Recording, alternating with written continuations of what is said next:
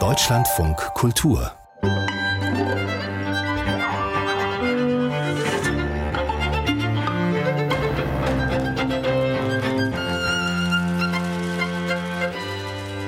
In diesem Jahr geht der Literaturnobelpreis an Annie Ernaux. Die französische Schriftstellerin wurde damit berühmt, dass sie immer nur über ein einziges Thema geschrieben hat, ihr eigenes Leben. Und auch wir reden heute über literarische Neuerscheinungen, bei denen sich die Frage stellt, wie viel Autor steckt im Werk, beziehungsweise wie viel Autor soll oder darf in einem Werk stecken. Ich freue mich auf lebhafte Diskussionen mit diesen Gästen der Schauspieler und Schriftsteller Joachim Meyerhoff. Ich habe heute die große Freude, den Roman Verbrenn all meine Briefe von Alex Schulmann vorzustellen. Es ist alles zugleich, ein Kriminalroman, eine Recherche, aber eben auch ein sehr, sehr feinsinnig geschriebener Roman. Die Schriftstellerin, Kulturwissenschaftlerin und Journalistin Mitu Sanyal Christine Koschmieder schreibt darüber, dass sie Alkoholikerin ist, aber eben überhaupt nicht so, wie man das erwartet. Es ist wirklich so, als hätte noch niemals jemand zuvor ein Buch über Nähe geschrieben und die große Angst vor Nähe, weil der Mensch, den man liebt, ja sterben könnte. Der Schriftsteller und Literaturkritiker Philipp Tingler. Es geht mit psychologischer Finesse um Fassadenhaftigkeiten und Verheimlichungen. Und es geht um die Frage, was muss gesagt werden? Und kann der Mensch sich ändern? Und ich habe den neuen Roman von Ian McEwan dabei, Lektionen. Ein elfjähriger Internatsschüler muss die sexuellen Übergriffigkeiten seiner Klavierlehrerin erdulden. Drei Jahre später radelt er dann selbst zu dieser Frau. Es ist der Höhepunkt der Kuba-Krise, weil er es einmal gemacht haben will, bevor die Welt untergeht. Wie solche Erlebnisse ein ganzes 70-jähriges Leben prägen, davon erzählt dieser beeindruckende Roman. Und jetzt geht's los. Ich freue mich, dass Sie dabei sind zu Hause und hier im Berliner Ensemble. Herzlich willkommen.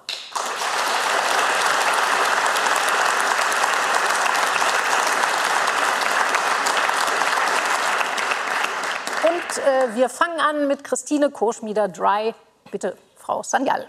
Genau, ich habe Christine Koschmieders Roman Dry mitgebracht, weil mich dieses Buch wirklich im wahrsten Sinne des Wortes überwältigt hat, obwohl das eigentlich die Sorte von Literatur ist, mit der ich höflich ausgedrückt Probleme habe. Zum einen ist das Autofiktion und da habe ich immer so den schleichenden Verdacht, den Autoren ist halt nichts eingefallen und dann haben sie sich leicht gemacht und über sich selbst geschrieben. Christine Koschmieder kann man nicht vorwerfen, dass sie sich leicht gemacht hat. Die ist ja im Literaturbetrieb bekannt als Schriftstellerin, als Agentin. Die schreibt darüber, dass sie Alkoholikerin ist. Peng. Ähm, und dann ist es aber gleichzeitig, dass auch Bücher über Alkoholsuchten immer so vorhersehbar sind, mit Zusammenbrüchen, Kontrollverlust. Und auch da durchbricht Dry alle meine Leseerwartungen, weil Christine Kuschmieder funktioniert einfach viel zu perfekt. Und als er nicht mehr perfekt funktioniert, beschreibt sie es aber trotzdem so kompetent und komisch, dass man aufpassen muss, diesen Roman nicht wie so einen grandiosen Schelmenroman zu lesen und die Suchtklinik so als glorifizierte Jugendherbergsparty. Und davor rettet uns ihre gnadenlose Ehrlichkeit, die wirklich immer genau dahin geht, wo es weh tut. Und immer, immer, immer beschreibt die Autorin Dinge, als würde ich sie zum ersten Mal lesen. Also sie schreibt über Nähe und die Angst vor Nähe, weil der Mensch, den man liebt, ja sterben könnte, total frisch und neu. Und bei Dry sind wirklich meine Augen echt nicht trocken geblieben. Ich möchte sehr gerne daran anschließen. Äh, eben Dry ist ja trocken und nüchtern. Und ich finde, beides trifft auf die Erzählhaltung dieses Buches zu. Ich finde das Buch auch sehr gelungen. Es ist in einem Gesprächston geschrieben, im Präsens. Äh, Autofiktion oder nicht interessiert mich eigentlich immer nicht. Ich frage immer, ist es Literatur oder nicht? Und das hier ist Literatur. Und das liegt vor allem an dem Ton. Sie macht etwas, liefert etwas, was im deutschsprachigen Raum selten ist, nämlich sie geht noch einen Schritt weiter. Sie ist nicht nur total unsentimental, sondern sie ist auch selbstironisch. Und das ist bei dem Stoff, den sie bearbeitet, ein unglaubliches, ein unglaublich starkes Mittel. Ich hoffe, sie bleibt bei der Ironie. Es gibt auch diese Szene, wo sie mal die jüngere Generation betrachtet und sagt, der steht gar keine Ironie mehr zur Verfügung und ähm, sich dann überlegt, ob sie mit dem Alkohol zusammen auch noch die Ironie abschaffen sollte. Die findet sie aber ganz toll. Ja, also sie, nein, es ist auch wieder der falsche Tisch. Das bringt mich auf, die nächste, auf den nächsten Punkt. Ein sehr ironischer Moment in diesem Buch ist, wo sie äh, erzählt, sie hat sich eine Couchgarnitur angeschafft, als ihr Mann schon äh, wirklich schwer krebskrank ist, weil sie wollte wenigstens ein richtiges Wohnzimmer haben. Und nachdem der Mann gestorben ist, sagt sie, jetzt verkaufe ich die wieder. Ich brauche das richtige Wohnzimmer nicht mehr. Ich brauche jetzt Sachen für ein neues falsches Leben. Und ich erwähne das nicht nur, weil es die Ironie, die Selbstironie und Distanzierung zeigt, sondern auch, weil dieser Topos, das Motiv des Falschen, sich durch das ganze Buch zieht. Es gibt eben, es gibt den falschen Tisch, es gibt falsche Hoffnung, es gibt eine Stelle, wo sie sagt, es gibt eigentlich nie einen richtigen Platz. Und falsch immer in dieser Doppelbedeutung.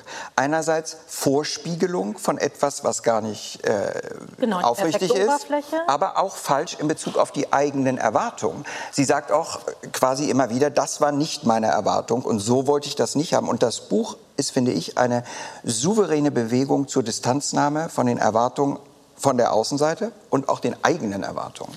Aber was ich ganz toll daran finde, ja, es ist unsentimental und trotzdem total warm. Und diese Mischung. Ja, sie stellt Nähe her und deswegen ist es auch Literatur, weil sie schafft Momente der Universalität. Das, Literatur ist für mich immer universell. Und wenn sie so zum Beispiel erzählt, ja, selbst wenn die Lage objektiv hoffnungslos ist, dann mache ich einen Deal mit dem Schicksal und ich setze mir einfach selber eine Herausforderung und sage mir, wenn ich diese Schmerzpflaster ganz akkurat aufklebe, dann werden die darüber hinaus auch noch heilend wirken. Das ist völlig irrational. Ich bin sehr überrascht, weil ich habe ein sehr anderes Buch gelesen und mich würde erst mal interessieren, was Joachim Meyerhoff im Buch gelesen hat. Äh, ja, also äh, ich mochte das Buch äh, auch wirklich sehr. Für mich war es ein Buch, ähm, was ähm, einfach mit den eigenen Sehnsüchten, die so vehement sind, ja, dass man sie eigentlich die, äh, das Leben oder auch die eigenen Kräfte oder die Möglichkeiten diesem exzessiven Suchen nach Erfüllung kaum standhalten.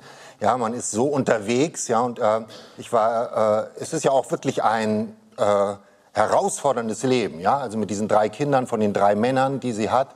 Und dieser eine Mann, der die große Liebe ist, stirbt an Krebs, dramatisch, muss man wirklich sagen, erschütternd, äh, gut und hart beschrieben mit ungefähr 30. Und, und es dauert ganz lange, bis er stirbt. Und man schwer, denkt immer, ja. es gibt er wird einen, nicht sterben. Man weiß, er wird sterben, aber man, man hofft immer. Es gibt da einen, einen so ergreifenden Moment, der für mich ein bisschen auch wieder Schlüssel ist zu dem Buch, dass äh, sie noch einen äh, Urlaub machen, weil der Mann sich das wünscht und sie immer diese Strandatmosphäre so empfänglich auch findet, auch erotisierend findet.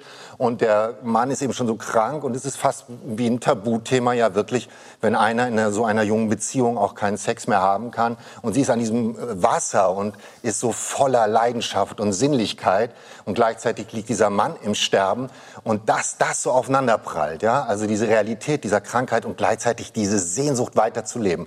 Und äh, wie Sie gesagt haben, mir hat auch sehr gut gefallen, dass der Alkohol ganz lange in dem Roman gar keine Rolle spielt. Es wäre auch ein richtig tolles Buch für mich ohne Alkohol. Das ist sehr gelungen. Ja, also äh, das wäre gar nicht sozusagen, auch wenn das gar nicht. Äh, man sucht immer, man wartet immer auf die Flasche endet. unterm Bett, aber die man, es aber kommt das, nie zu dem Moment. Ich, das ja, das fand ich sehr gut. Das also mochte ich. Das Stichwort nehme ich gerne auf, bitte, bitte. weil ich, ich, hätte noch mehr zu sagen, aber das Stichwort Ihnen, war gut. Das Stichwort. Ich würde Ihnen sehr zustimmen, dass Christine Koschmieder ein großes Talent hat, diese Momente, also wie zum Beispiel Joachim Meyerhoff eben einen benannt hatte, am Meer oder auch dieses, die Szene, die sie beschreibt, wo sie zum ersten Mal Sex hat in Italien mit irgendeinem, der da in einer Bar arbeitet, das ist mit einer großen, großen Kraft ja. beschrieben. Ich habe mit diesem Therapiestrang in diesem Buch ein Riesenproblem, weil ich bin der festen Überzeugung, dass Psychoanalyse, Psychotherapie, was auch immer das ganze Feld der Todfeind der Literatur ist.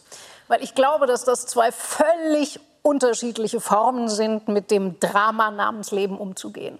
Wer die Therapie sucht, der will, dass irgendwer ihm hilft, diesen Knacks zu beseitigen im Leben. Der will, dass es besser wird, dass dieser furchtbare Schmerz aufhört. Der Literat, die Literatin, die umkreist, da wird das Schreiben zur Therapie. Ähm, nicht umsonst, ich komme jetzt einmal auf Annie Ernaux, nicht umsonst hat Annie Ernaux, die ihr Leben lang ihr, gegen ihr eigenes Leben im Grunde angeschrieben hat. Gegen ihre Herkunft, gegen ihren Schmerz, ihre Qual, hat eine tiefe Verachtung gegenüber allem, was Psychoanalyse, Psychotherapie ist. Aber das Buch glaube, hat ja hat beides. Grund. Also ich finde, dass dieses Buch sich schwächer macht, als es müsste, dadurch, dass dann doch auch in diesem Therapiestrang kommt, dann dieser, da, da wird dieses Buch für mich wie zu einem Hilfeschrei und keine Missverständnisse. Ich will mich überhaupt nicht darüber lustig machen, dass jemand Hilfeschreie sendet. Mhm. Nur ist das für mich kein literarisch-ästhetischer Zugang zur Welt. Also meinen Sie mit Therapiestrang den Schlussteil in dieser Suchtklinik? Ja, also wo dann auch so Sachen das kommen, wo sagt, jetzt ist es mir endlich mal gelungen, ich zu sagen, was sehr lustig ist bei einem Buch, wo seit 200 Seiten ich gesagt wird. Also das sind die Momente, wo ich also dann ich tatsächlich dachte, warum dann nicht in dem Sinne sich ehrlich machen? Und das wäre jetzt auch die Frage an Literatur dass Christine Koschmieder schreiben kann, daran habe ich überhaupt keinen Zweifel. Nur warum ist es dann so wichtig, dass da Roman draufsteht und man nicht sagt, es ist ein Memoir. Das Aber es ist ja, das ist ja nur der Schlussteil des Buchs und ich stimme Ihnen sogar insofern zu, als dass ich tatsächlich zum ersten Mal auch so bei Seite 250 fand, jetzt ist es mir ein bisschen zu lang. Ich muss in der Suchtklinik nicht schon wieder auf äh, der Ebene der theoretischen Rekapitulation all das hören, was ich vorher viel eleganter eingebettet in das Leben von Frau Koschmieder äh, gehört habe. Das stimmt. Ich muss auch nicht mehr an der Familienaufstellung zum Schluss teilnehmen und nochmal alles theoretisiert Aber bekommen. es ist doch, es ist, Aber der davor vor, das ist ja nur der Schlussteil des Buches. Ich finde die, die Hinführung dahin, und das ist auch das, was Joachim Meyerhoff gesagt hat, dieses, dieses Großartige für, für so ein Trinkbuch, wenn man es so nennen will, dass Alkohol zunächst mal gar nicht vorkommt. Und sie, sie verlangt sozusagen vom Leser die Leistung, erstmal davon zu abstrahieren, immer nach der Flasche zu suchen. Und was sie darüber hinaus auch noch leistet, und deswegen ist es für mich Literatur, ist, sie verweigert sich auch dieser monokausalen Deutung zu sagen, mein Mann ist tragisch früh an Krebs gestorben, deswegen habe ich jetzt ein Alkoholproblem. Ja, Sondern sobald man sich mal darauf einlässt, gehen ganz viele Türen auf und dann kommt die Vorgeschichte, dann kommt die familiäre Belastung. Ja. Und das ist alles vor dieser Suchtklinik. Das ist schon sehr gut gemacht. Auch in der Suchtklinik eine tolle, ich sage es ganz kurz, finde ich ganz großartig beschrieben, dass sie ja gar keine Aufgaben bekommt. Äh, ja, dieser genau. Therapeut gibt ihr gar keine Aufgaben, sondern sie hängt da nur rum. Und irgendwann fragt sie, warum kriege ich denn nichts zu tun hier? Ja, alle haben so einen Stundenplan. Und dann wird ihr ja gesagt, naja, weil sie ja das eh alles so gut machen würden, weil sie sich ja wieder mal überall reinschmeißen würden, um es gut zu machen mit Energie. Jetzt machen sie mal gar nichts. Mal gucken, was mit ihnen passiert, wenn sie mit sich selbst konfrontiert sind. Insofern fand ich auch in der Klinik immer noch Momente, die darüber hinauslaufen. Ich gebe Ihnen auch nicht ganz recht, weil wenn man diesen Ton versucht und so eine Lebensgeschichte erzählt, wie das dann das Etikett ist, ob Memoir oder autofiktional oder Roman. Ach ja, ein Roman ist es, stimmt, ist es nicht. Ja, ist nicht, brauchst nicht, das ist irgendwas anderes. Es ist, ist Literatur. Es ist Literatur, es ist übergreifende Literatur. Aber das ist doch irgendwie, wir enden doch alle da in diesen Therapien. Naja, also, äh, und wollen doch hoffentlich weiter Schriftsteller. Sprechen Sie also, für sich selbst. Nein, nein, nein, also, aber, also, das schließt sich ja nicht, also das gehört doch in unsere Zeit so rein. Also ich bewundere jeden, der noch keine Familienaufstellung gemacht hat. Ich würde aber grundsätzlich sagen, ich bin nämlich auch total misstrauisch, sobald es mit Therapie anfängt. Und die erste Seite ist ja so, dass sie in diese Suchtklinik hineinkommt und dann schreibt sie sich erstmal ihre Lebenslinie auf. Und ich dachte, oh Gott. Und dann geht es aber ganz anders weiter. Und auch in der Therapie habe ich eben nicht das Gefühl, jetzt habe ich erkannt, das ist die Schlüsselszene, das ist die Urszene, was ja immer so ein bisschen diese Therapieerzählungen sind. Auch diese Therapieerzählungen, man denkt immer, wann kommt es denn jetzt endlich? Wann kommt es denn jetzt endlich? Und so richtig, und dann denkt sie, warum, warum geht sie jetzt wieder aus der Klinik raus? Ist sie jetzt wirklich gesund? Man weiß, Nein, das ist sie nicht. Das Leben geht weiter. Und das fand ich mochte eigentlich auch die, die Nebensächlichkeit auch dieser Klinikerzählung daran sehr. Wir bleiben gewissermaßen beim Thema. Ist was Autofiktion? Ist es Autobiografie? Ist es Familiengeschichte? Ja. Ist es Literatur? Was ist es überhaupt? Äh, Alex Schulmann, verbrennen alle meine Briefe. Ja, alleine schon der Titel ist natürlich eine äh, Sensation, ja, weil man sofort weiß, da wird es um viel gehen. Das ist schon so äh, dramatisch, der Titel Verbrennen alle meine Briefe. Alex Schulmann ist ein schwedischer Autor, Jahrgang 1976. Äh, das äh, Buch äh, ist auch, genau wie Sie sagen, eine Autofiktion ja, und ist eine Recherche. Es ist, ähm, äh, geht über ihn, ja, also er heißt auch in dem Roman, in dem Buch äh, Alex. es ist ein Mann, der mit seiner Familie lebt. Er hat drei Kinder, ein äh, junger Mann, eigentlich ist alles ganz gut, nur irgendwas sitzt in ihm, was sein Leben zerstört, äh, seine Ehe bedroht. Es ist Zorn, es ist etwas, was ihn umtreibt. Und er weiß nicht genau, woher das kommt. Und das ist im Grunde der Ausgang für dieses Buch. Man muss recherchieren, man muss irgendwie, wenn man sein Leben noch irgendwie auf ein anderes Gleis setzen will, rausfinden, warum man von etwas besetzt und gefangen ist. Und das ist äh, das, was dieses Buch dann macht. Es macht sich auf die Suche. Und da sind wir auch in der Therapie, ja, wo der Grundstein gelegt wird eigentlich für diese Recherche. Er soll die verschiedenen Familienzweige aufmalen seiner Familie. Und äh, der eine Zweig des Vaters ist alles sind äh, intakte. Er soll da so gerade Linien zeichnen. Und bei der Mutter äh, zu den Großeltern wenn die äh, Beziehungen schlimm sind, soll es so krickeln. Und er merkt, dieser ganze äh, mütterliche Familienzweig ist ein einziges Desaster von Verwerfungen, von Horrorbeziehungen, von sich gegenseitig eigentlich nur quälen. Und der Ursprung ist eben dieser Großvater und darum geht es. Es geht um eine Liebesgeschichte, um eine äh, Dreiecksgeschichte in den 30er Jahren. Und äh, es sind alles authentische Figuren. Der Mann heißt Sven Stolpe, ein sehr berühmter schwedischer Literat. Und er ist verheiratet mit seiner Frau. Sie sind sehr jung, überraschend jung, Anfang 20, Mitte 20, ja. Und in diese Ehe, in einem, äh, ja, in so einem Studenten, nein, in einem Literatur, äh, wie nennt man das? Stipendienort. Stipendienort, genau. Da bricht eben ein anderer Mann in diese sehr junge Liebe hinein. Und äh, die Großmutter verliebt sich, ja, Karin Stolpe, in diesen Mann. Und was da passiert, in diesem Stipendiumort, das ist von einer solchen, ja, mich hat das wirklich äh, so atemlos gemacht. Also ich kann gar nicht sagen, ob das nur schön war. Es war so, so schrecklich, das zu lesen. Man wird aber so völlig besetzt und besessen von diesen Figuren, weil die alle so besessen sind und weil es so unlösbar scheint. Und dieser Großvater wird im Laufe dieses Buches, äh, äh, das ganze Buch sind verschiedene Recherche, sozusagen Stadien, die der durchläuft, verschiedene Briefe bekommt er, verschiedene Tagebücher. Und dieser Großvater wird immer mehr zu einem furchtbaren Monster. Ja, und da. Vorlage. Genau, Vorlage. Ähm, also ich war von diesem Buch zunächst auch mal, nein, zunächst war ich nicht angetan, weil, große Überraschung, ich hatte ein immenses Problem mit diesem autobiografisch, autofiktionalen Familienaufstellungsrahmen.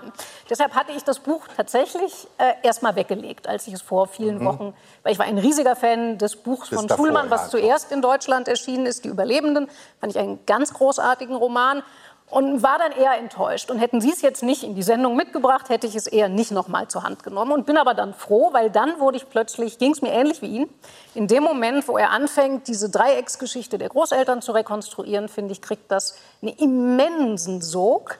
Äh, und das, was schon großes erzählerisches Handwerk ist, dass er es schafft, er sagt mal irgendwann, ich bin der allwissende Leser. Also er möchte so gern eine Geschichte erzählen, die irgendwie gut ausgeht, aber er weiß ja, weil er das Material hat und weil die Geschichte ist, wie sie ist, er weiß ja, es wird in dem Sinne nicht gut ausgehen. Die Großmutter wird, er hat es ja mitgekriegt als kleines Kind, bei diesem jähzornigen, ungerechten, verbitterten Mann bleiben und nicht die möglicherweise Liebe ihres Lebens, wenn das denn so stimmt, äh, gelebt haben.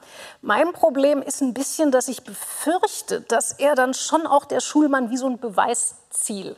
Also er will diesen Großvater, der ist der Schurke. Also der wird irgendwie immer immer schlimmer. Das, so, wo ich den Eindruck habe, da hat mir ein Autor plötzlich wie ein privatbiografisch motiviertes Beweisziel, was er hat. Ich möchte ganz gerne daran anknüpfen, denn ich bin äh, selbst ein bisschen frappiert, dass ich schon wieder einer Meinung bin heute mit Theodor. Das wird ein schlechter Abend, Herr Tickner. Für wen? Aber wir sind ja erst in der Halbzeit. Für die Literatur. Ich weiß es nicht. Ich hoffe nicht. Also ich fand eben auch, dass dieses Buch, für mich war das wie so eine neue Bekanntschaft, die am Anfang total interessant ist und sich dann irgendwie recht schnell als ziemlich nervtötend herausstellt. Und dann habe ich überlegt, was stört mich an dem Buch. Es ist eben ja auch so, wie Frau Koschmieder, werden real existierende Personen benutzt. Hier werden aber nicht mal die Namen geändert. Aus einer Motivation heraus, die man hinterfragen kann. Jedenfalls sind das in Schweden auch Welche? relativ, ja. ja. weiß ich nicht, ähm, einfach um die Bekanntheit, um die Verkaufbarkeit zu steigern. Oder aus einer Idee von Echtheit und Authentischem heraus, die total überzogen ist. Jedenfalls sind es ja, die richtigen Namen. das kann man genauso gut auch für das andere Ja, ich möchte nur noch gerade sagen, was dann hier passiert. Dadurch, Frau Koschmieder sagt ja extra im, äh, im Vorsatz, sie hat die Namen geändert. Naja, aber das ist aber auch ein Witz. Also vorne heißt, meine Kinder heißen nicht so, dann kommt auf der nächsten Seite die Widmung okay. und da sind die drei ich will Namen. Noch mal kurz, aber das so sind ja auch noch, also das sind zusätzlich also auch noch bekannte Namen. es sind zusätzlich bekannte Namen, das heißt, Öffentlich, auch wenn sie verstorben ja. sind, muss man schon sich fragen, wie sieht es mit der literarischen Qualität aus, wenn natürlich Rücksichtnahmen stattfinden. Was mich aber auch gestört hat, ist dieses, die, was Herr Meyerhoff jetzt noch nicht gesagt hat, ist, es wird auf drei Zeitebenen erzählt. 1932 die Liebesgeschichte, dann ein Besuch des jungen Autors bei seinen Großeltern Viele 1988. Besuche und dann sozusagen die Gegenwart, wo er die Recherche macht. Das Problem ist die Figurenzeichnung. Diese Figuren entwickeln sich über 70 Jahre gar nicht. Er ist zu Besuch bei seinen Großeltern und der Großvater ist hart und kaltherzig und das ist ja 1932 auch schon. Und es ist tatsächlich so, dass dann noch mal am Ende irgendwann gesagt wird, Sven, also der Großvater, war an allem schuld. Und dann denke ich so, ja, ja vielen das, Dank. das habe ich genau, das habe ich am Anfang schon gewusst. Warum habe ich jetzt das Buch gelesen? Ich finde es auch überhaupt nicht plausibel, dieses, genau, dieses Unterfangen, die Wut, die eigene Wut irgendwie erklären zu. Es findet nicht statt. Es findet gar keine. Ich weiß immer noch nicht, warum die Wut in dieser Familie angeblich von Generation zu Generation weitergegeben wird. Ähm, erstmal ist Frau Sandial dran. Nein, ich würde dem zustimmen. Ich finde die Figuren nicht glaubwürdig. Also er sagt, Überhaupt die Großmutter, sie ist aufrecht geschrumpft. Und wo ich denke, das, das ist, ist nicht möglich. Metapher. Ist eine großartige Metapher, aber es ist eine Lüge.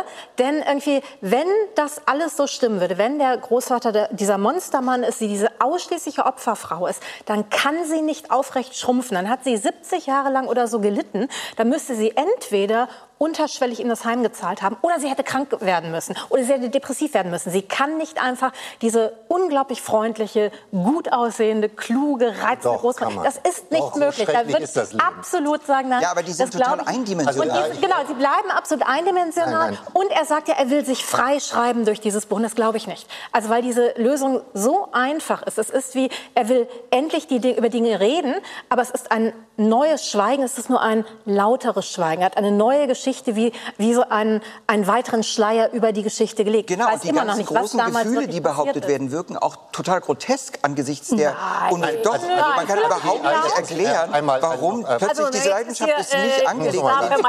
Okay, das Buch Herr Meyerhoff, erklären Sie mir mal, warum die sich eigentlich so rasend ineinander verlieben. Ja, mein das Gott, erklären Sie mal, warum Menschen sich ineinander verlieben. ja, ja, also ich finde, das, also das wirkt was, was aufgesetzt bis zu geht nicht mehr. Äh, also äh, es ist ja, es ist ja so, dass sie ähm, diese Dreiecksgeschichte, das Leben, das gesamte Leben dieser Figuren sozusagen, bis zu ihrem Tod geht das ja weiter. Ja? Also der Großvater nennt ja dann diesen äh, Journalisten oder auch Schriftsteller, den anderen Mann auch seinen Erzfeind. Also es ist sozusagen das vergiftete was immer weitergeht. Ja, die schreiben die Bücher gegeneinander. Attacke, Sie bleiben sozusagen immer in diesem Kampf. Und der andere Mann schreibt sein Leben lang Gedichte, ja. Und es geht immer und immer weiter. Und ich finde, das Argument, dass das nicht glaubwürdig ist, das ist ja ein bisschen absurd, weil wir lesen ja die ganzen Tagebucheinträge von damals. Wir lesen ja die Zeitdokumente. Dann kann man sagen, wenn jemand schreibt, ich sterbe für dich, ich will nicht mehr leben, ich liebe dich, dann kann man ja auch damals sagen, das ist nicht glaubwürdig. Aber Liebesbriefe sind doch so. Mich interessiert nicht historische also Glaubwürdigkeit. Mich interessiert interessiert, das interessiert mich überhaupt nicht. Historische Glaubwürdigkeit interessiert mich nicht. Mich interessiert die Glaubwürdigkeit von literarischen ja, Charakteren. Aber da, und die aber werden hier nicht glaubwürdig entwickelt. Es kann einfach nicht aber sein, doch, bei also dem, was die an äußerer... Also Nein, da geht's ja gar nicht. Die, die verändern sich, denen könnte alles zustoßen und sie bleiben immer dieselben. Das ist doch ich grotesk. Ich mit diesem Grundproblem recht, aber für den Teil, wo er das historisch rekonstruiert, also auch dieses... Das der ist ja auch der tollste Teil des Romans. Sagen, ähm, also da gab es diese diese Jugendliebe, die nie realisiert ist und die entwickelt ja so ein verrücktes Eigenleben. Vielleicht wäre die mit dem Olaf Lagerkranz keine Sekunde glücklicher geworden, aber weil das eben das nie gelebte ist, kriegt das eine solche in der Fantasie, das wäre das große Glück gewesen. Und das finde ich wiederum, also das kann Schulmann. Das Mir ist auch nicht groß. nachvollziehbar, wie die, der Ausgangspunkt dieser Recherche ist ja, warum trage ich das erzählende Ich diese Wut in da mir? Da wiederum das Problem verstehe ich, ja, weil ja, das überzeugt mich auch nicht, weil zu sagen, also und er will das, ja also den, da, den da gebe ich auch ein bisschen nach. weil am Ende gibt Zum Glück endlich. Ja, ja, also da, da verstehe ich ein bisschen, dass dann am Ende sozusagen der Autor auch sagt, jetzt habe ich, bin ich vielleicht nicht gerettet, aber ich habe vielleicht etwas mehr über diese Zornmetastase in dieser Familie verstanden. Aber ich will noch ein einziges, ein letztes Mal versuchen zu sagen, dass es wirklich eine hohe Kunst ist, etwas, was äh, so lange zurück ist, ja, in dieser Recherche mit dieser unmittelbaren Vitalität des Schreckens und der Verliebtheit und der Ausweglosigkeit, weil das Irrationale, was diese drei da verbindet in diesem Stipendiatenheim, wieder Schritt für Schritt. Es kommt ja fast zu einem Mord. Ja? Also es gibt ja den Mordversuch, wenn er seine Frau mit dem Auto äh, tot fährt, weil er jetzt hinter dieser Affäre gekommen ist. Und trotzdem muss sie bei ihm bleiben. Und wissen Sie, äh, aber das weiß, das ist immer kein gutes Argument. Es wird nicht ich verstehe das auch nicht. Aber das gefällt mir. Es berührt so, es berührt, es Mit berührt dem sowas, kann man das gut finden. Nein, nein, ich verstehe es nicht, aber es, es gefällt nein, mir irgendwie. Es berührt so was Irrationales, was passiert, ja, dass jemand, die eigentlich, man denkt heutzutage, dann trenne ich doch, ja, trenn dich, werd mit dem anderen glücklich. Es geht nicht. Es gibt diese natürlich auch in die Jahre gekommenen Machtmechanismen, die dieser Ja, Mann das auch muss man sagen. Und Da das ist furchtbar. Ich habe so gelitten mit diesen ganzen Figuren. und Bergmann, also das Ja, ist das schon ist natürlich gute- gute skandinavischer das ist Horror. Ja. Guter skandinavischer. Horror. Aber. Ich glaube so. tatsächlich, das ist der Grund, warum dieser Roman so lesbar ist. Ich hatte nämlich auch das, ich habe an jedem Punkt gesagt, ich glaube dir nicht und ich konnte nicht aufhören zu lesen. Und ich glaube, es ist, weil diese historische Ebene in dieser Sigunda-Stiftung, weil die so toll erzählt. Ich konnte super aufhören zu lesen. Ich konnte das Nee, Okay, Sie haben mit dem Buch aufgehört. würde Sie tatsächlich- mal mit Ihrem an. Ich würde Gut, jetzt hat die Dann fange ich mal 88er, mit wenn ich meinem rausnehme, an. aber die um super. Ehe. Ihrem Buch an, wenn Sie Also. mit dem aufgehört haben.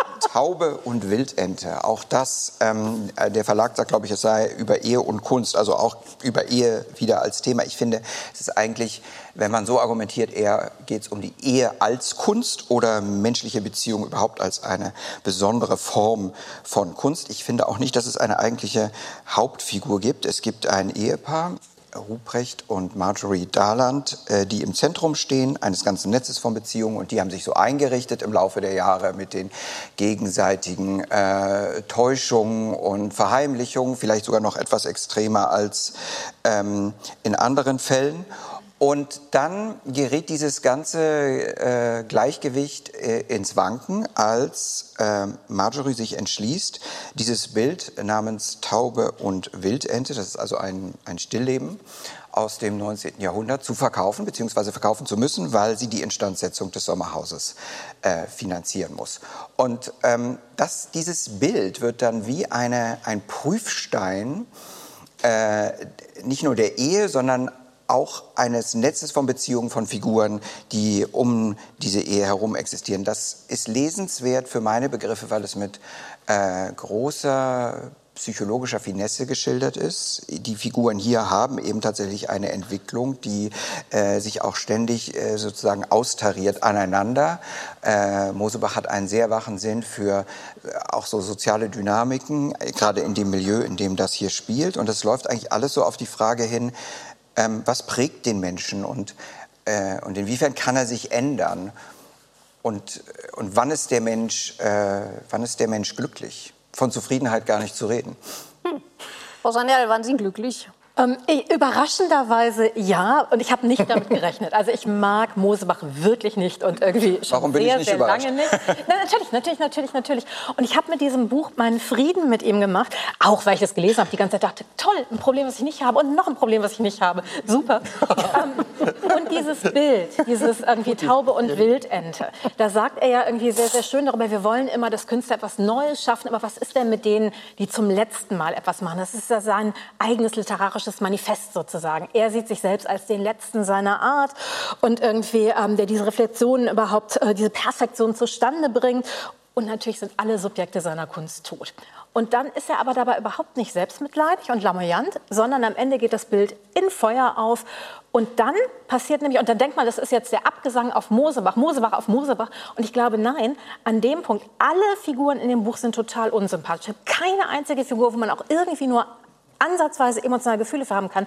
Als dieses Bild verbrennt, habe ich plötzlich das Gefühl, die können menschlich reagieren, die können sich aufeinander beziehen wieder. Das bleibt eben offen. Also zunächst mal möchte ich nur offen, einflechten, Möglichkeit, es, ist, es, es öffnet jetzt ein bisschen der Eindruck, als sei es in der ersten Person erzählt. Das ist es nicht. Also äh, Sie haben sehr viel Mosebach da reingebracht. Ich finde schon, dass auch bemerkenswert, wie ironisch er diese Figur des, äh, des Verspäteten oder des zu spät gekommenen, was ja ein Feuilleton-Kritik ist, die ihm immer entgegengebracht wird, hier aufnimmt, indem er sich dem Maler Otto Scholderer dieses Gemäldes widmet und das beschreibt. Das finde ich einfach als ironischen Trick sehr elegant, wie er das macht. Aber es ist äh, ja nicht so, dass er Warum selbst als ich ironisch? im Ich glaube, er glaubt ja, das können wir total. vielleicht noch mal offen lassen.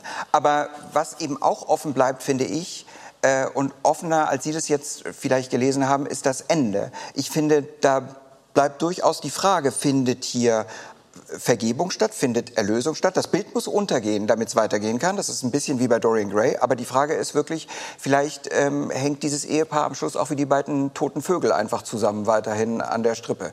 Das weiß man nicht so genau. Das Ehepaar, die tote Vögel an der Strippe. Äh, Also erstmal freut man sich natürlich, dass man in so eine Welt eintaucht. Also da ist man ja. Äh, äh, Haben wir schon gesagt, dass es in der also Provence spielt? In der Zum Provence. großen Teil. Also es spielt in der Provence, in so einem Haus. Und äh, äh, die Hauptfigur ist ja äh, Verleger.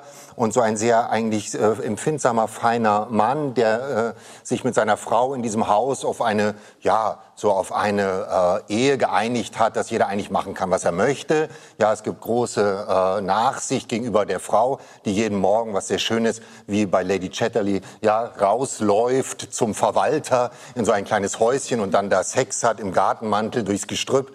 Ja, das äh, ist ganz schön geschildert. Äh, das äh, Wissen auch, äh, das von weiß auch. Stieftochter der maghrebinischen Schönheit träumt. Genau, das ist sozusagen das Geheimnis dieses ganzen Nicht Romans. nur ja. träumt, also, Also wir, es auslebt. nicht zu viel von all dem verraten. Na, okay, äh, verraten wir es nicht. ist Gut, nicht äh, dann sage ich, äh, äh, versuche ich es von der. Äh, gut, verraten wir es nicht. Es ist so ein bisschen, es ist so ein bisschen, äh, wenn man so schreibt, finde ich, äh, wie Martin Mosebach, dann äh, gibt es immer so ein Sujet. Also man nimmt sich was, worüber man schreibt.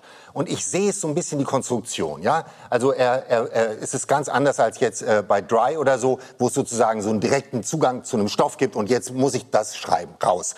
Nee, da sehe ich so, ach, jetzt wäre doch mal ganz so ein Haus der Provence. Ich brauchte so ein Bild. Also wo kann ich meine Sprache so drauf tun? Wo kann ich mich entfalten mit meinen Sprachbildern? Und es gibt eine Beschreibung in dem Buch, die für mich ein bisschen symptomatisch ist. Da beschreibt er, wie früher, äh, so in der goldenen Zeit der Malerei, ja, so Stillleben auch gemalt wurden, also auch so tote Tiere, dass man erstmal ohne Fell oder Federn den Korpus malt, damit man sozusagen die Muskulatur und die Knochen sieht, damit dann später, wenn das Fell oder die Federn drüber kommen, und er schreibt da ja auch immer vom schaumigen Fell, also Schaumigkeit die, die des Schaumigkeit Gefieders. des, des Federkleides, genau, Wahnsinn. Die Und dann- kalte Ledrigkeit und dann kommt das so drüber. Und ich finde, äh, das ist so ein bisschen das, was ist wirklich drunter. Und es ist schon fantastisch, ne, was da geschrieben wird. Und man gibt sich so dieser Sprache hin. Aber Finden so ein Sie ganz das bisschen. fantastisch, Ja, ich finde, da, naja, was Ich fantastisch. nicht raus. okay, ich habe mich ein bisschen schlecht? fantastisch. Äh, Sie haben recht, das Wort ist ein bisschen zu groß. Zu groß. Ich finde es schon sehr gekonnt. Was Abends anderes. mochte der Berg seine müden Wangen rosa schminken. Ja, wenn man erstmal so im Fluss ist, nimmt man das so mit. äh, finde ich. Das, äh, das kann schon mal passieren.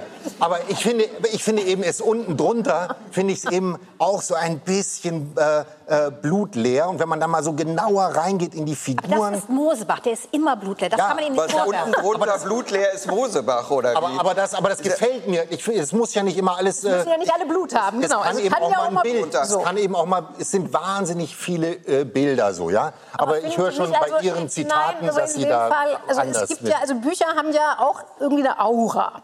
Und bei diesem Buch hatte ich den Eindruck, das kommt daher, als trüge es ein wahnsinnig kostbares Parfum, was in Wahrheit aber einfach nur ein bisschen zu penetrant ist. Und es kommt mir dann auch noch ständig 10 Zentimeter zu nah. Ähm, also eben das, was ich vorhin andeutete. Meinen Sie sprachlich? Also, auf allen Ebenen, also auch auf dem Plot. Also ich meine, das ist jetzt irgendwie nicht großes Spoiling, zu viel verraten. Also dieser Verleger, der im Übrigen, der Autor hat noch nicht mal im Griff, wie groß der Altersabstand bei dieser Affäre ist. Da hat er mehrere Fehler reingebaut. Also ist der, der hat mit einer, sagen wir mal, rund Schuld des 40, Lektors. mit einer rund 40 Jahre jüngeren Stieftochter, so ist natürlich wahnsinnig mutig in hysterischen Zeiten, wo alle über MeToo diskutieren, jetzt mal ebenso wieder mit der Grand Seigneur-Geste die Liebesgeschichte zwischen dem Vieux Beau und der eben leider O-Ton maghrebinischen Schönheit zu erzählen. Und das kommt aber wirklich, also das meine ich, das, das hat so ein Geduft, Gedüftel, wo ich wirklich denke, Leute, also Aber ich, ich bin wirklich so, die Letzte, die es gern politisch korrekt steht. hat. Aber da gehen bei mir wirklich die feministischen Nackenhaare hoch. Also diese Sorte von, oder dann, es ist Aber ja, Frau ich meine, Herr Mosebach macht ja keinen Hehl und das soll er ja meinetwegen machen, macht kein Hehl aus seiner Gegenwartsverachtung. Also so, das ist ja auch in diesen Romanen dringt ja überhaupt durch keinen Ritz Außenwelt. Das ist irgendwie dieses Milieu der superreichen äh, und wie auch immer Exaltierten in der. Provence. Und dann gibt es zum Beispiel einen Satz, den habe ich Herrn Mosebach wirklich richtig übel genommen. Ja, also es wird das äh, portugiesische Domestiken-O-Ton-Paar äh, gefeuert, weil es irgendwie hinter die Affäre gekommen ist, muss es gefeuert werden. Und dann kommt dieser Satz, jetzt muss man sich wohl auf die Suche nach neuem Personal machen und dem Vernehmen nach würden das jetzt wohl Ukrainer. Wo ich denke, was soll das? Das ist Personal Was aus der Perspektive das? dieser Nein, Ehefrau geschrieben. Personal kann der schon gleich überhaupt nicht Doch, erzählen. doch. Einer portugiesischen Domestike Nein, geht nicht ich will Goethe nicht, durch dass wir Kopf. uns hier an so, an so einzelnen Stellen festhalten. Ich möchte gerne das Das ganze ein Gespräch hier auf ein höheres Buch. Niveau heben, bitte, Buch wenn ich es einmal versuchen darf. Also es geht hier darum, dass dieses Bild ja auch ein Symbol ist. Dieses Bild ist ein Symbol für das Sehen und für die Oberfläche und auch für die Frage, ist vielleicht das Sehen mehr wert als Sprache und Worte. Es geht oft in diesem Buch um die Frage, was lässt sich überhaupt verbalisieren? Was kann man ausdrücken? Was sollte mitgeteilt werden und was nicht? Das sind schon Leitmotive, die jetzt jenseits von diesen Konstellationen, die Sie beschrieben haben, über der gesamten Handlung schweben. Und wie ich finde, auch Fragen, die durchaus eine generelle Wichtigkeit haben. Darum sollte es doch in Literatur gehen, dass man, die Figuren entwickeln sich, die Figuren erleben plötzlich, dass sie an ihre Grenzen stoßen darüber hinaus, die Figuren verändern sich, die Fi- Figuren werfen plötzlich Gewohnheiten und Dinge über den Haufen, an denen sie vorher felsenfest äh, sich geklam- festgeklammert haben. Und auch dieses Ende, was ein, ein, ein bisschen ein Knalleffekt ist, ähm, sorgt dann dafür, dass man eben verschiedene Perspektiven für die Figuren noch sehen kann, wenn man mit der Lektüre beenden, fertig ist. Ich finde, das ist, das ist alles, was Literatur liefern sollte. Für mich ist das Bild ein Symbol für so einen kalten, sezierenden Blick, der erst, wenn er die völlige Kontrolle über etwas hat, ne, wenn es das, was dargestellt wird, tot ist, kann irgendwie Schönheit da reinkommen. Vorher geht das nicht. Also die Figuren hier scheinen mir wesentlich lebendiger als die bei Schulmann, weil sie eine Entwicklung durchmachen, weil sie sich verändern. Die Figuren sind sehr lebendig, aber, Aber was die ist denn sind die Entwicklung in diesem Buch? Das ist doch irgendwie unterm Strich, wie soll ich sagen, Pack schlägt sich, Pack verträgt sich und das ist unabhängig vom Kontostand. So ist das Leben, ja. In einem ja. Satz. Also muss ich mir dafür wirklich seitenweise diesen Tonfall eben mit Domestiken und süßes Mädchen und also ich weiß nicht. Ich fand jetzt, ich, ich glaube, Sie weiß auch legen nicht. Akzente auf eine Art. Herr, Herr Mosebach ist halt auch ein Autor, der noch Worte benutzt wie äh, Impassibilität oder important. Das kann man nervtötend Kann man- finden. nee, das Ich kann man ja auch machen, finde aber- das Ja, ich mag das ganz auch. gut. Also ich habe ja ich, gerade in der Freude. Reihenfolge, in der wir heute die Bücher besprechen, in der Reihenfolge habe ich die Bücher auch gelesen. Und nach diesen aufwühlenden ersten beiden Büchern, die mich wirklich äh, so unmittelbar wirklich auch berührt, betroffen gemacht haben, fand ich das dann so. Lektüre im Herrenmantel zum Kaminabend. Ähm, Nee, ja, Ich glaube, das- ihm das ist, jetzt ein klar, bisschen was er macht. eindimensional. Nein, also er das, guckt äh, auf sich selbst mit demselben Blick und ich glaube deshalb, Es ist irgendwie Es geht doch gar nicht um ihn selbst. nein, der, der, der, der Erzähler guckt auf das, was er erzählt. Ne? Also die, die Figuren gucken auf sich selbst mit demselben Blick. Die gucken nicht selbstmitleidig auf sich. Die, die, die haben nicht das Gefühl, sie sind größer, als sie sind. Sie gucken auf die Welt. Naja, die also Welt die ist Tochter und die Ehefrau haben schon das Gefühl, sie sind größer als sie sind. Die Ehefrau, äh, ich glaube, die Ehefrau hat keine eine Illusionen über sich selbst. Ader. Und der schwankend mal Pan 60 mal 66-jährige, äh, ja. Ich, okay. wir kommen zum Nein, aber es gibt, es, gibt schon, es gibt schon Bücher, die einen so von Satz zu Satz so, äh, so mitnehmen. Und wenn das nicht funktioniert, Die funktioniert eine es halt. gewisse Eleganz haben. Herr Ja, eine Mensch, Eleganz haben. das Wenn es nicht funktioniert, dann ist man natürlich, jetzt- ich glaube sofort, dass so ein Buch wie dem von dem Mosebach, wenn man einmal wie Sie jetzt die Perspektive wechselt, dann, bricht stört alles zusammen. alles. Ja. Dann bricht alles zusammen. Das Ja. ist passiert. Aber von Satz zu Satz war das Stichwort, mit dem ich hier anfangen wollte. Ich habe, wie Sie sich vorstellen können, in den vergangenen Wochen sehr viele Bücher gelesen und viele Bücher auch nur angelesen. Und es waren nicht viele dabei, um das mal so zu sagen, wo ich wirklich genau diesen Drang hatte, dass ich bei jeder Seite denke, meine Güte, ich muss unbedingt wissen, wie es auf der nächsten Seite weitergeht. Und eines der ganz wenigen Bücher, wo es mir so gegangen ist, war Ian McEwan Lektionen.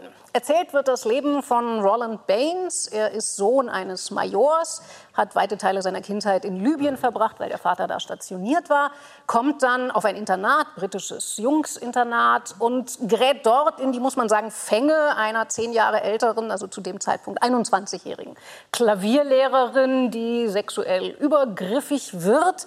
Ähm, das bleibt zunächst bei dieser Übergriffigkeit, aber dann kommt die Kuba-Krise und die Jungs liegen im Internat in diesen Stockbetten und sagen, oh mein Gott, wir werden jetzt pulverisiert von diesen durchdrehenden Weltmächten, werden wir jetzt umgebracht, ohne es jemals getan zu haben. Und das wird so zur Obsession in diesem Kopf von diesem Roland Baines, dass er sein Fahrrad nimmt und zu dieser Musiklehrerin radelt, um es mit ihr zu machen. Es beginnt eine zweijährige, vollkommene alle Regeln des Anstands und des Rechts überschreitende Amour fou zwischen dieser 24-Jährigen und dem 14-Jährigen. Erzählt wird allerdings das ganze 70-jährige Leben. Es gibt eine weitere fatale Frau im Leben dieses Roland Baines, seine Ehefrau, die ihn mit Säugling verlässt, um sich als Schriftstellerin zu verwirklichen. Äh, das ist 86 erleben wir ihn eben dann als alleinerziehenden Vater mit Säugling. Mich hat dieses Buch so extrem beeindruckt, weil es ist wirklich sauberstes, souveränstes britisches Erzählhandwerk. Ich fand es sehr witzig. Ähm, es ist eine Figur, die sich selber staunend bei der Katastrophe namens Leben zuguckt. Ähm, es geht um die große Frage, was prägt uns die großen Weltereignisse, die privaten Verletzungen, was ist ein gelungenes, was ein scheiterndes Leben. Also ein, und das meine ich wirklich mit voller Hochachtung, ein, ein, ein kluger Schmöker, den man wirklich, also ich, nicht aus der Hand legen wollte.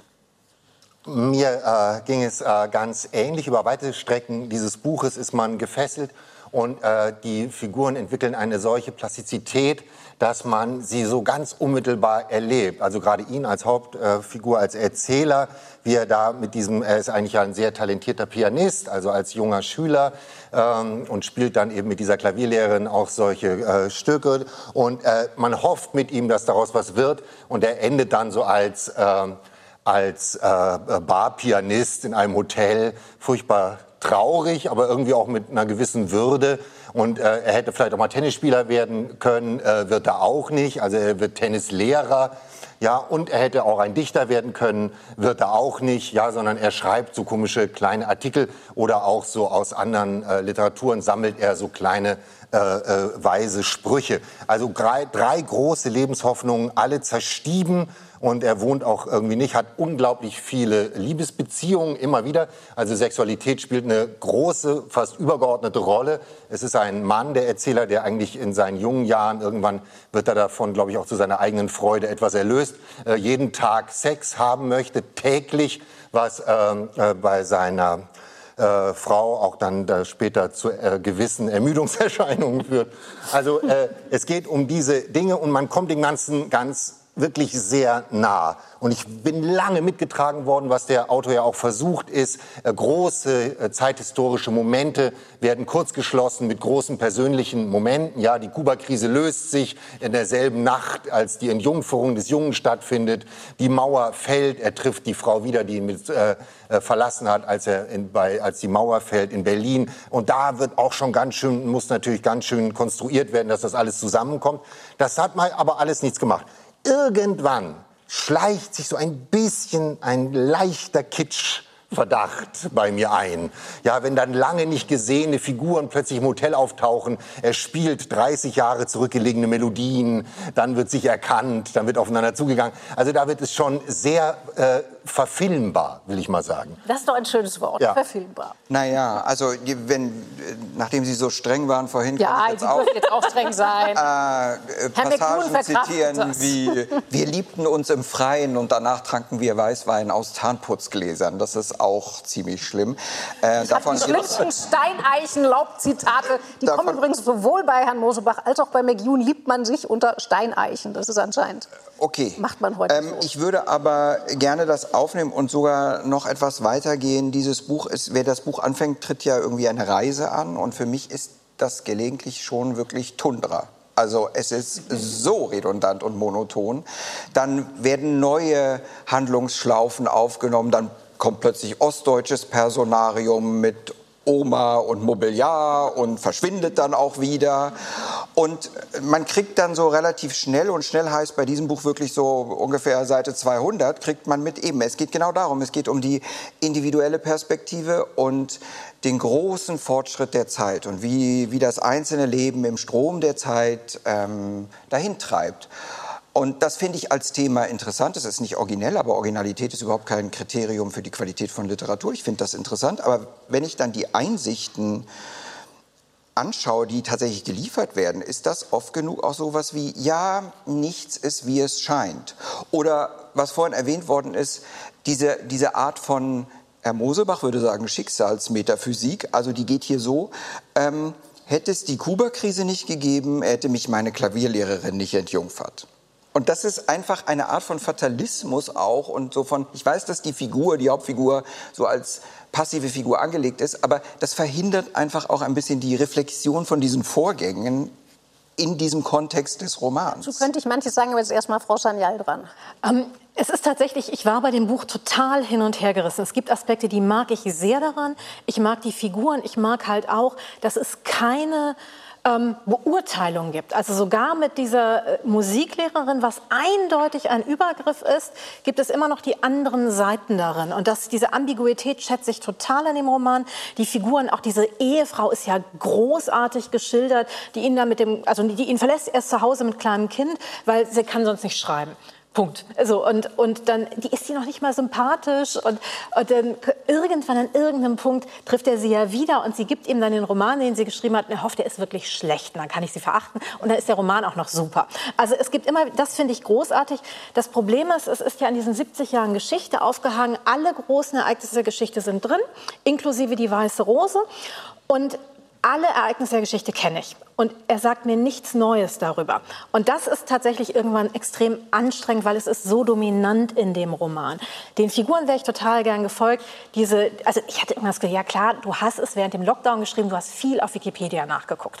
So, oh nein, das ist viel genauer, Frau Sanyal. Das geht also wie da, ich gebe Ihnen recht, wir als deutsches Publikum eines gewissen Jahrgangs, Jüngere vielleicht nicht, wissen sehr viel von dem. Also Weiße Rose spielt familiär, also in der Familie der Mutter äh, eine Rolle. Also das ist nicht einfach nur Dekor, das reicht tief in die Familiengeschichte der mütterlichen Seite hinein.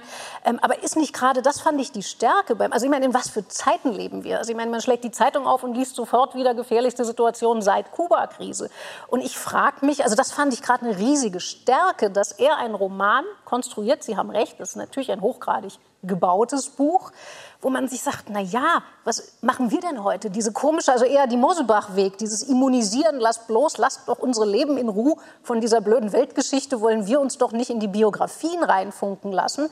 Und er erzählt hier ein Leben, was hochgradig diesen Zeitläuften ausgeliefert ist. Also zum Beispiel diese Übersprungshandlung dieses gerade frisch verlassenen Vaters mit Säugling, das ist Tschernobyl, kann man sagen, mein Gott, wie überkonstruiert.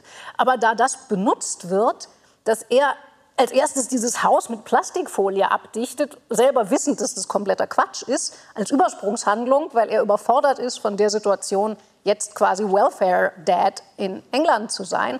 Das finde ich ist schon ganz, ganz groß. Also ich fand das sehr toll an diesem Buch und Eben, ich meine, da sind so viele von unseren gegenwärtigen Reizdiskursen. Also eben die ganze MeToo-Debatte natürlich. Also, und das ist so klug, dass mit dieser Klavierlehrerin und ihm Manche Sachen Der sind Teil wirklich ist, gelungen. Sehr, das sehr stimmt. klug. Ich fand eigentlich auch sehr gelungen dieses Gefühl der Melancholie. Er ist dabei, als die Mauer fällt und denkt, dass es Fortschritt ist die Richtung der Geschichte. Und dann endet es ja mehr oder weniger in der Gegenwart und er hat zu realisieren, und das ist eine Erfahrung, die ganz viele Menschen teilen, dass das offenbar kein linearer Fortschritt war, sondern nur ein einmaliger äh, Höhepunkt und man jetzt halt plötzlich eine Generation später wieder mit, mit ganz anderen Sachen genau, er konfrontiert sagt ja, wie ist. sind wir von der Euphorie des Genau. Mauerfalls zum Sturm das, aufs Kapitol Das finde ich gekommen? gut. Ich finde auch auf der individuellen Ebene, so auf der psychologischen Ebene hat es gelungene Stellen.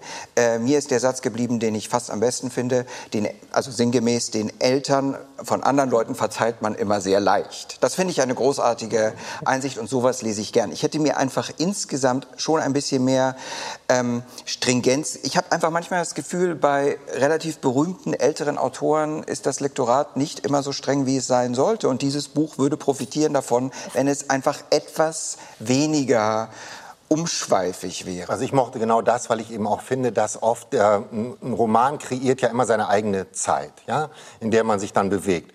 Und äh, dieses äh, wahrscheinlich richtig, wahrscheinlich äh, sollte man sagen, bisschen weniger da und da. Aber irgendwie gibt das dem Ganzen auch so einen, äh, so eine, so eine eigenen äh, Aber auch das Zugfluss. Ende ist und wieder man so wartet plakativ. natürlich, es gibt so große Momente in dem Roman. Also der, den Sohn, der, äh, den er aufzieht, Lawrence, der wird ja dann irgendwann ein Erwachsener. Und natürlich wartet man die ganze Zeit darauf, wird er dieser Mutter, die die Familie äh, verlassen hat, jemals begegnen. Und diese Begegnung ist fantastisch geschrieben. Es ist eine so böse, kurze, weil sie ihn eben äh, einfach rausschmeißt. abserviert an der Tür. Und man denkt, jetzt äh, kommt es zu einer großen Nähe. Nichts. Eine bitterböse, knallharte Szene, wie man sie selten liest. Dann wartet man darauf, dass er die Klavierlehrerin wieder trifft. Muss man viel lesen, stimmt. Aber ich lese es gerne, weil ich weiß, er wird sie irgendwann treffen. Wenn er sie dann trifft, ist man auch ein bisschen enttäuscht, weil es natürlich diese ganze Spannung nicht aus. Aber ich finde, diese Bögen, die man so mitmacht in dem Roman, sind sehr dynamisch. Das ist ja auch, wenn man so will, der Roman so eines ehrgeizlosen und der irgendwie in einer gewissen Weise ja durch sein Leben gedriftet ist. Und also ich bin sehr gerne, habe mich mitdriften lassen und wir ja. sind leider schon ans Ende gedriftet. Wir driften ähm, ans Ende. Wir sind aber schon hart, nicht nur hart am Ziel, sondern wir sind am Ziel. Ich bedanke mich ganz, ganz herzlich bei Ihnen dreien. Das hat großen Spaß gemacht. Bei Ihnen hier bedanke ich mich selbstverständlich auch und bei Ihnen zu Hause. Wenn Sie mögen, wir sind am 2. Dezember wieder da. Meine Gäste dann sind Jenny Erpenbeck, Eva Menasse und Juli C. Und ich wünsche Ihnen jetzt eine gute Nacht und bleiben Sie noch ein wenig am Lesen. Musik